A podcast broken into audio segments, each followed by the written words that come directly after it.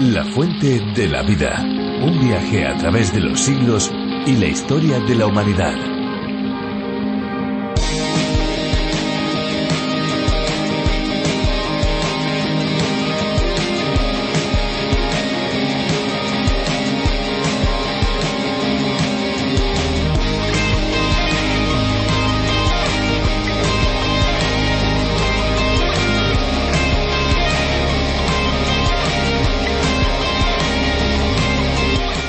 El aguardiente es una bebida alcohólica destilada de un fermentado alcohólico. Existe gran variedad de sustancias orgánicas agrícolas cuya pasta o zumo fermentado es usado para su extracción, dentro de los que destacan las frutas, los cereales, las hortalizas y los granos. La sacarosa es un elemento esencial en la elaboración de la bebida, ya que a partir de esta surge el etanol, siendo en principio el aguardiente alcohol diluido en agua. El aguardiente toma su nombre del latín ardens ardei, refiriéndose a la sensación de quemazón de la sustancia líquida al ser ingerida.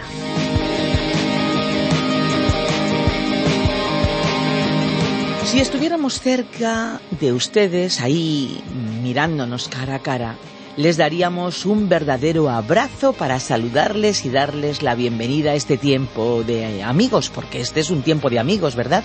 Pues Fernando Díaz Sarmiento y una servidora Esperanza Suárez ya nos hemos saludado y ya estamos preparados para empezar este tiempo especial con cada uno de ustedes. Desde aquí reciban nuestros abrazos virtuales. El propósito de la Fuente de la Vida es llegar a todos ustedes con el mensaje profundo de la Biblia y enseñarles a estudiar, a reflexionar en este libro tan importante para la humanidad.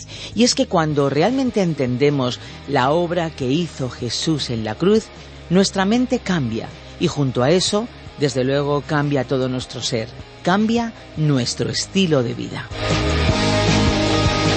Miles de personas a lo largo de los siglos han recibido a Jesús como su Salvador y han experimentado un cambio drástico en sus vidas y en sus pensamientos.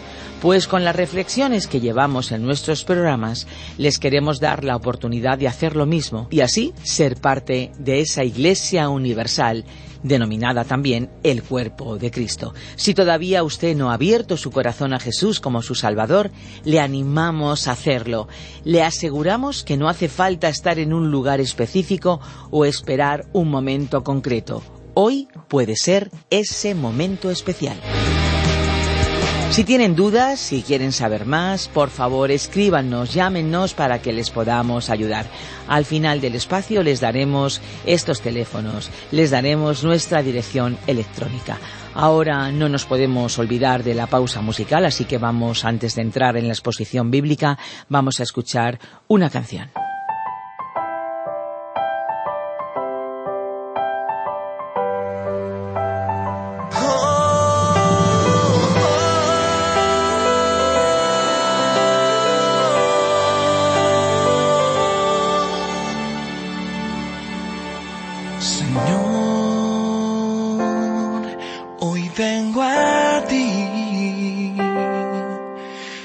Presento mis problemas, los pongo a tus pies, Señor.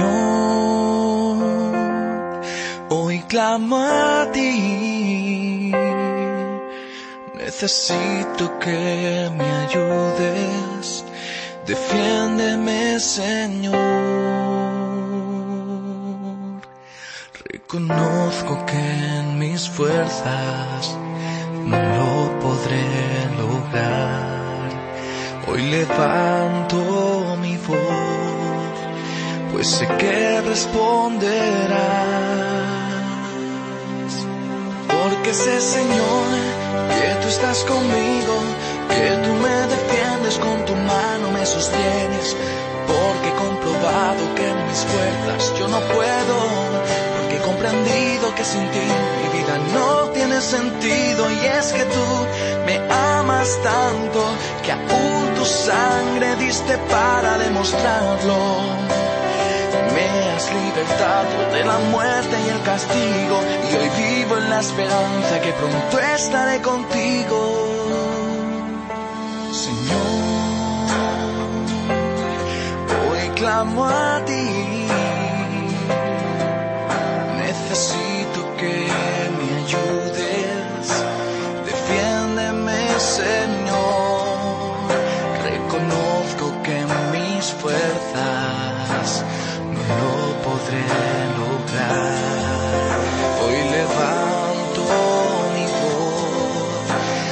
que responderás y una salida me darás.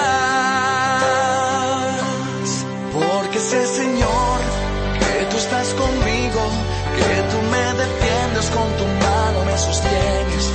Porque he comprobado que en mis yo no puedo, porque he comprendido que sin ti mi vida no tiene sentido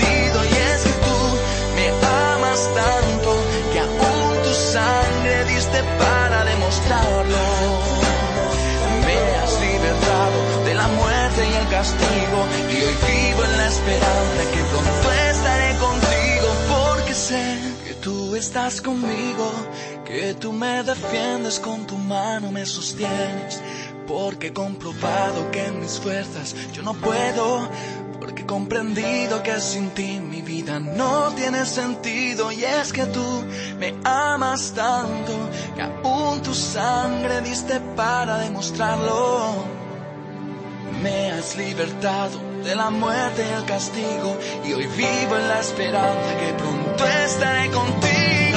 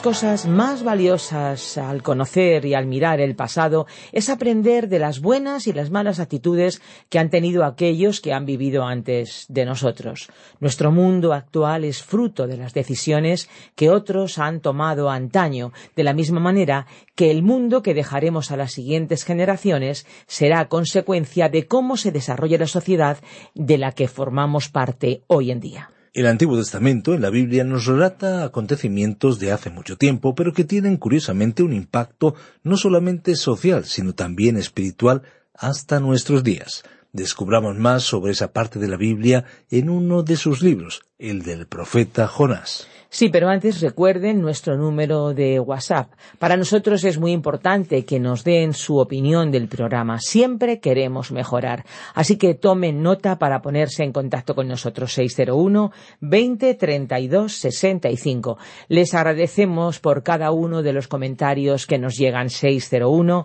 20 32 65. Ahora sí, ya nos vamos a la reflexión de hoy. La escuchamos. La fuente de la vida. Nuestro estudio bíblico de hoy podría titularse Segunda parte de la introducción al libro de Jonás. Volvemos hoy, estimado oyente, a este libro de Jonás.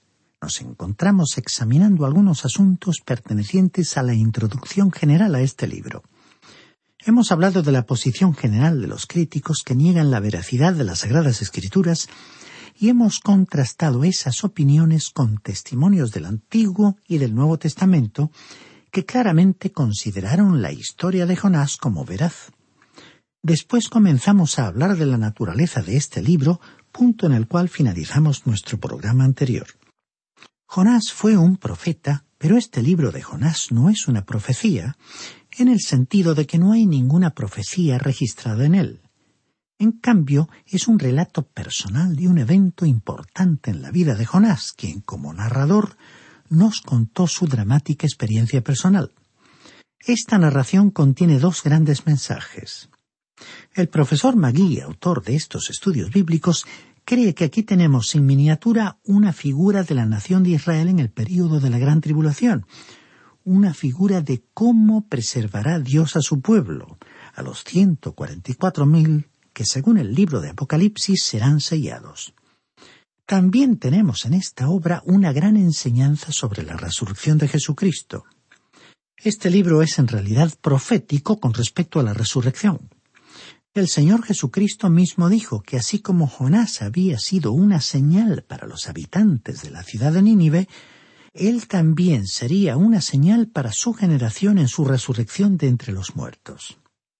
El libro de Jonás no es la historia de un pez y esto es algo que realmente inquieta o deja fuera de lugar las habladurías de algunos críticos que le han dado mucha importancia a la imposibilidad de creerlo.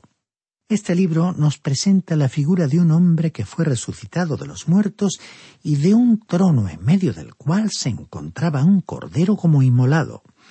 Este cordero era un cordero resucitado y algún día futuro un mundo que rechaza a Cristo clamará a los montes y a las peñas diciendo Escondednos de aquel que está sentado en el trono y de la ira del Cordero, porque el gran día de su ira ha llegado, ¿y quién podrá sostenerse en pie? Podemos contemplar esta imagen en el libro de Apocalipsis capítulo 6, versículo 16. Algunas veces la excelencia literaria de esta obra breve ha sido empañada o ha quedado confundida entre el alboroto producido por los críticos de la inspiración de la Biblia.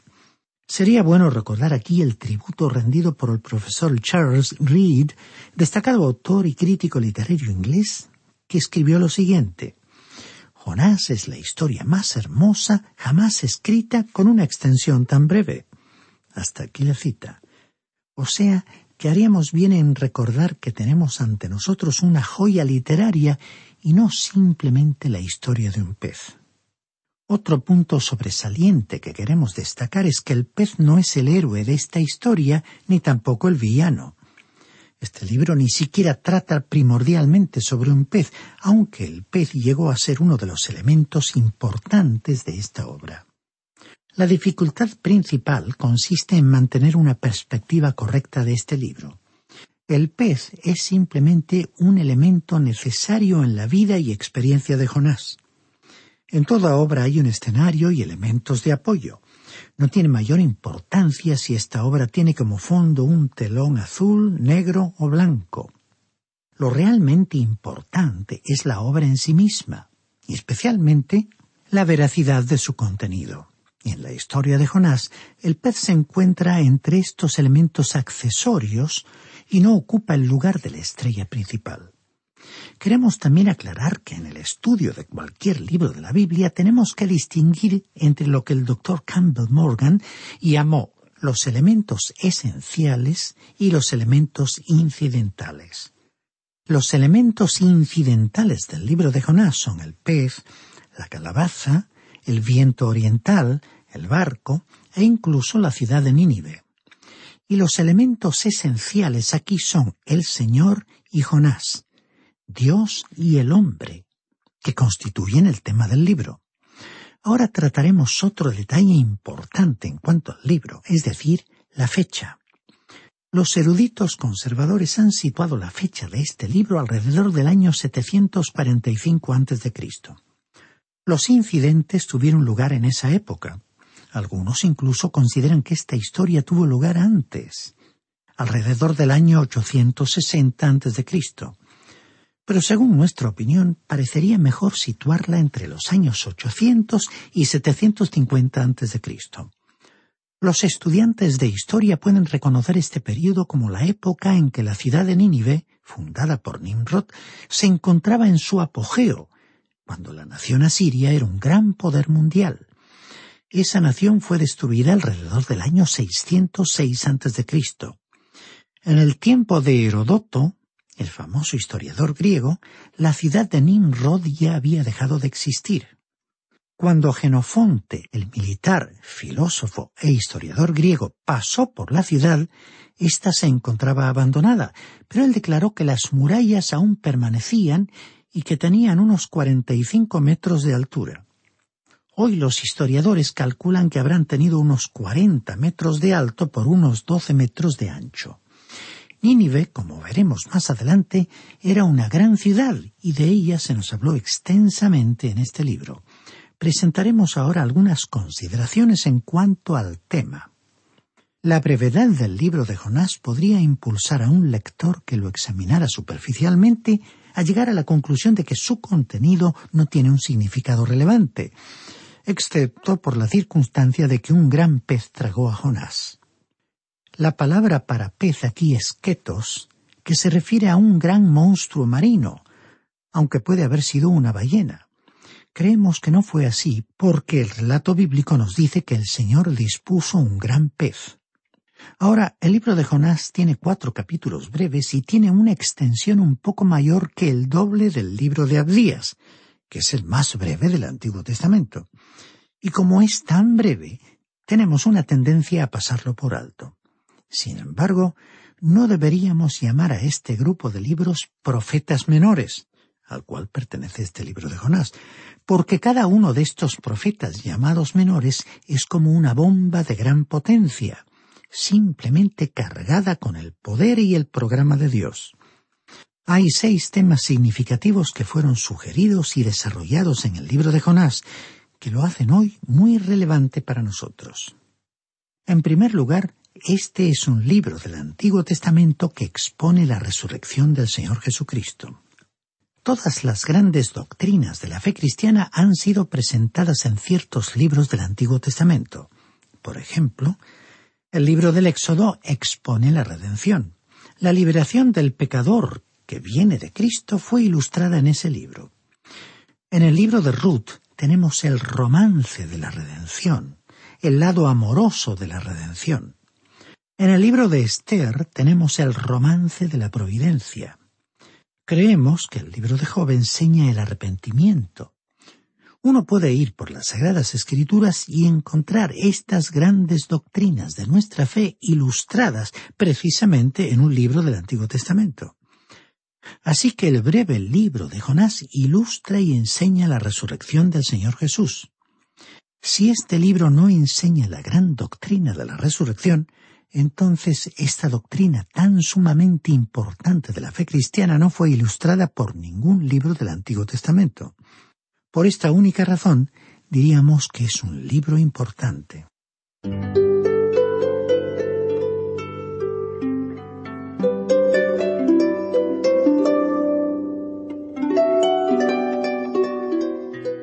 En segundo lugar, el libro de Jonás enseña que la salvación no es por obras, sino por la fe que conduce al arrepentimiento. Este breve libro es leído por los judíos en el gran día de la expiación, en el llamado Yom Kippur.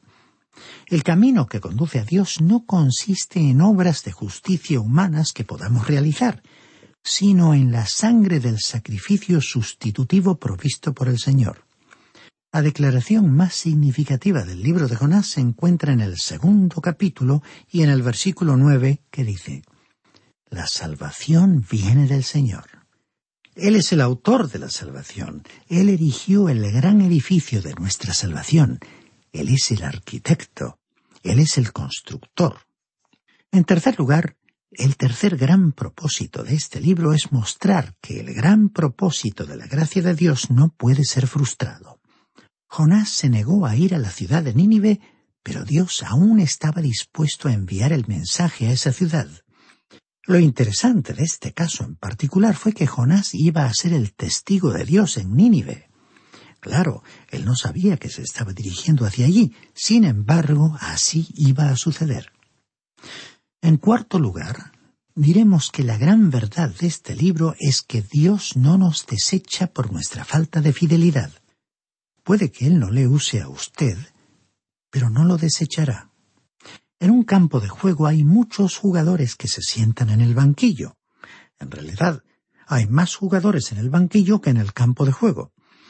Un jugador es llamado por el entrenador para entrar a jugar solo cuando se cree que puede hacer una contribución al partido.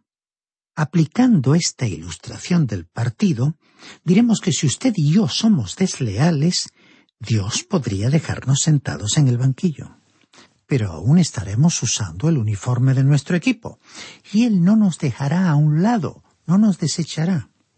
En cualquier momento en que Él considere que podemos regresar al campo de juego de la vida y hacer su voluntad, nos llamará para reanudar nuestra labor. En quinto lugar, diremos que la quinta gran verdad es que Dios es bueno y compasivo. Leamos el pasaje del capítulo 4, versículo 2 de este libro para poder ver el retrato más penetrante de Dios en toda la Biblia. Es erróneo afirmar que el Antiguo Testamento revela a un Dios de ira y que el Nuevo Testamento revela a un Dios de amor. En el libro de Jonás, Él no es una deidad vengativa.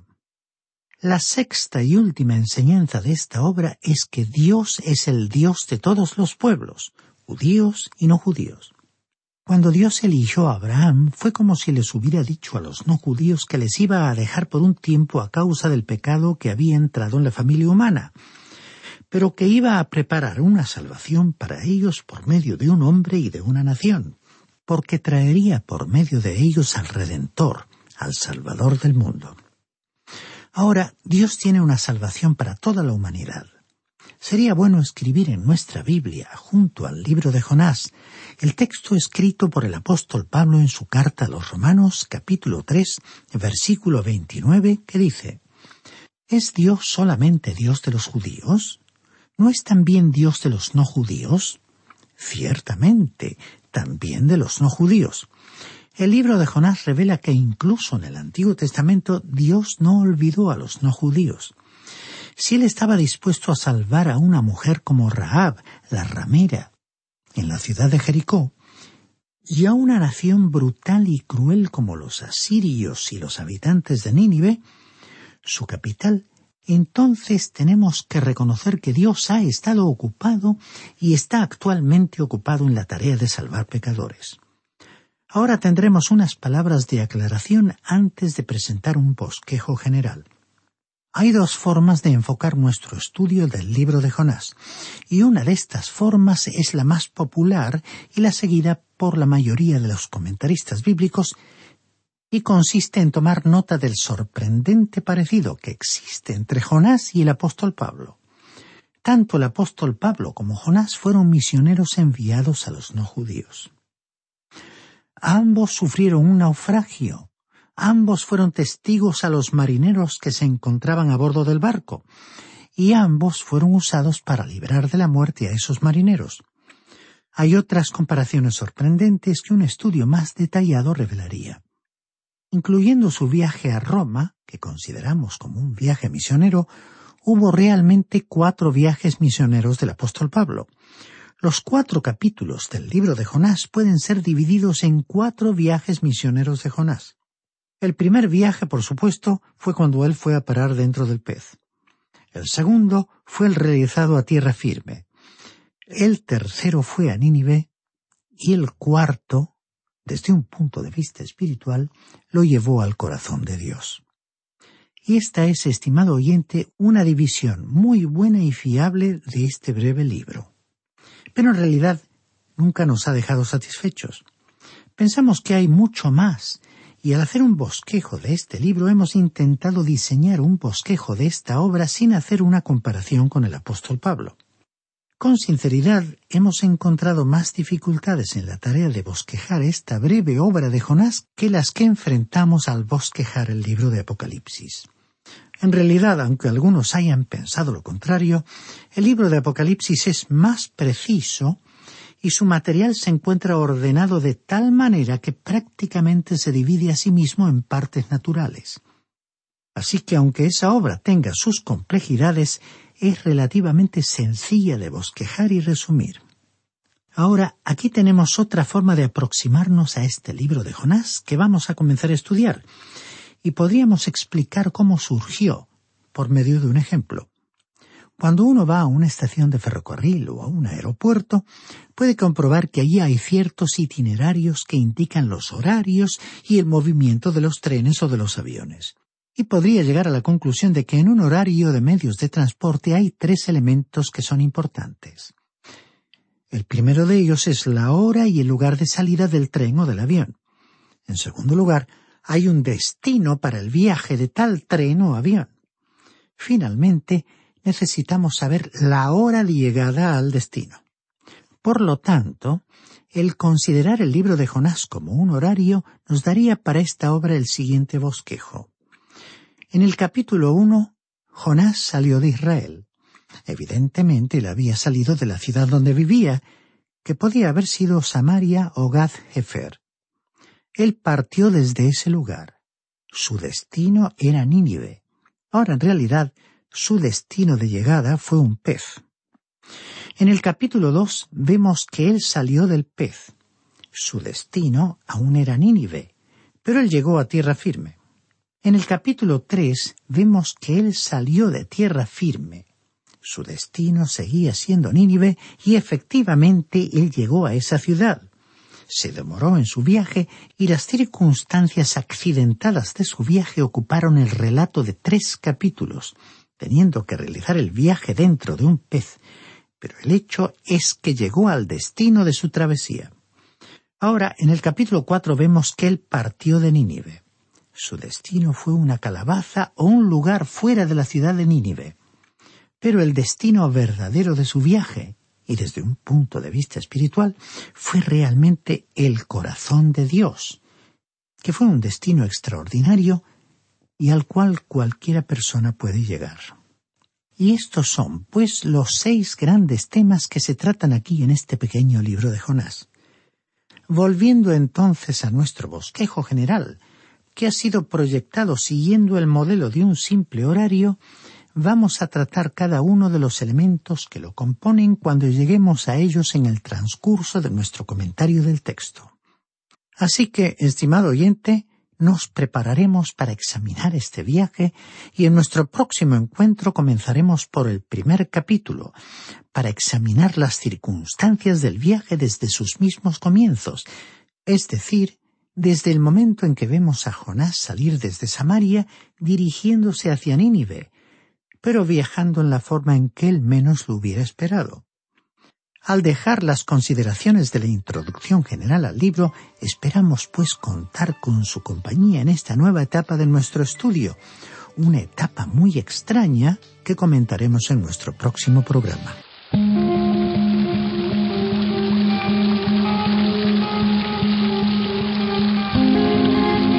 Y estamos llegando al final del programa, ya nos tenemos que despedir, pero eso sí, no definitivamente.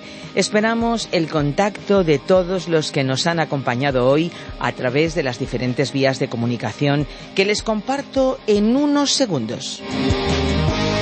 Tomen nota del número de nuestro teléfono móvil o celular, como dicen en otros lugares, 601 20 32 65, 601 20 32 65.